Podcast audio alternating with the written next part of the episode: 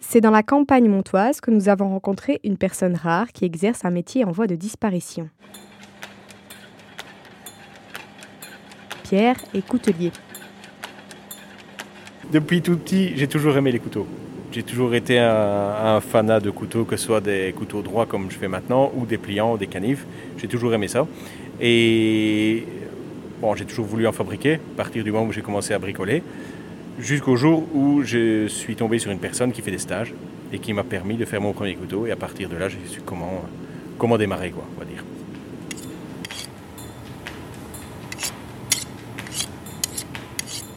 J'ai suivi un premier stage pour me stage d'initiation, voilà, pour voir la base, un petit peu voir comment le matériel devait fonctionner, comment on devait s'y prendre, vraiment pour vraiment la base pour savoir comment se débrouiller, dans quel sens on tient une pince, à quel endroit on frappe, etc. Après j'ai commencé à bricoler à la maison, je me suis fabriqué ma première forge, une première machine à bande pour poncer, et donc tout en allant, j'ai commencé à me développer un petit peu, et ensuite j'ai suivi un stage de deux semaines qui là m'a permis de remonter encore dans qualité de finition et qualité des traitements thermiques. C'est dans sa grange que Pierre passe son temps libre.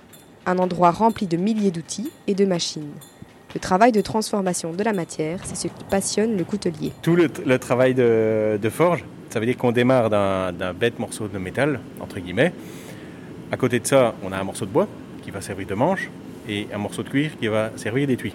Et à partir de ça, des objets qui, entre guillemets, seuls ne servent à rien, ne ressemblent à rien, on arrive à avoir un couteau qui est solide, fonctionnel, parfois beau, et euh, qui dure dans le temps.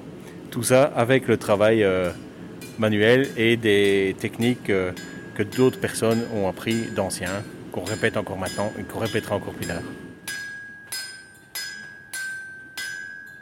Tu as différents euh, types de fabrication de couteaux. Soit on forge les couteaux, ils sont fabriqués de A à Z, ou alors on part d'acier, déjà des, on dit des aciers marchands, et puis là on met les couteaux en sauce sans les forger.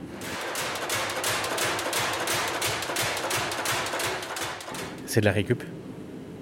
Beaucoup de récup. Euh, les aciers, euh, j'utilise des aciers à roulement qu'un copain me récupère dans une usine les ressorts, donc ça c'est pour les petits couteaux, les aciers roulements, les petits couteaux de maximum, euh, allez, 13, euh, une lame de 13 cm, 13-14 cm. Au-delà c'est des aciers ressorts.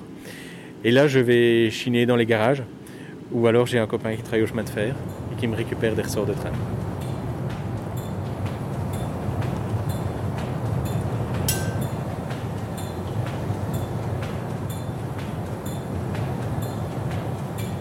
Oui, il y a autant de sortes de couteaux que, que, de couteaux. Il y a quelques familles, quelques gabarits, mais en gros, euh, quand c'est des couteaux faits main, c'est difficile d'avoir deux couteaux identiques. Ils ont tous une petite différence. Ouais, les principaux clients, c'est des chasseurs. À part des, des copains chasseurs qui, qui, utilisent les couteaux, si des copains m'en achètent de temps en temps, plus pour faire plaisir. Mais sinon, les utilisateurs de couteaux, c'est des chasseurs.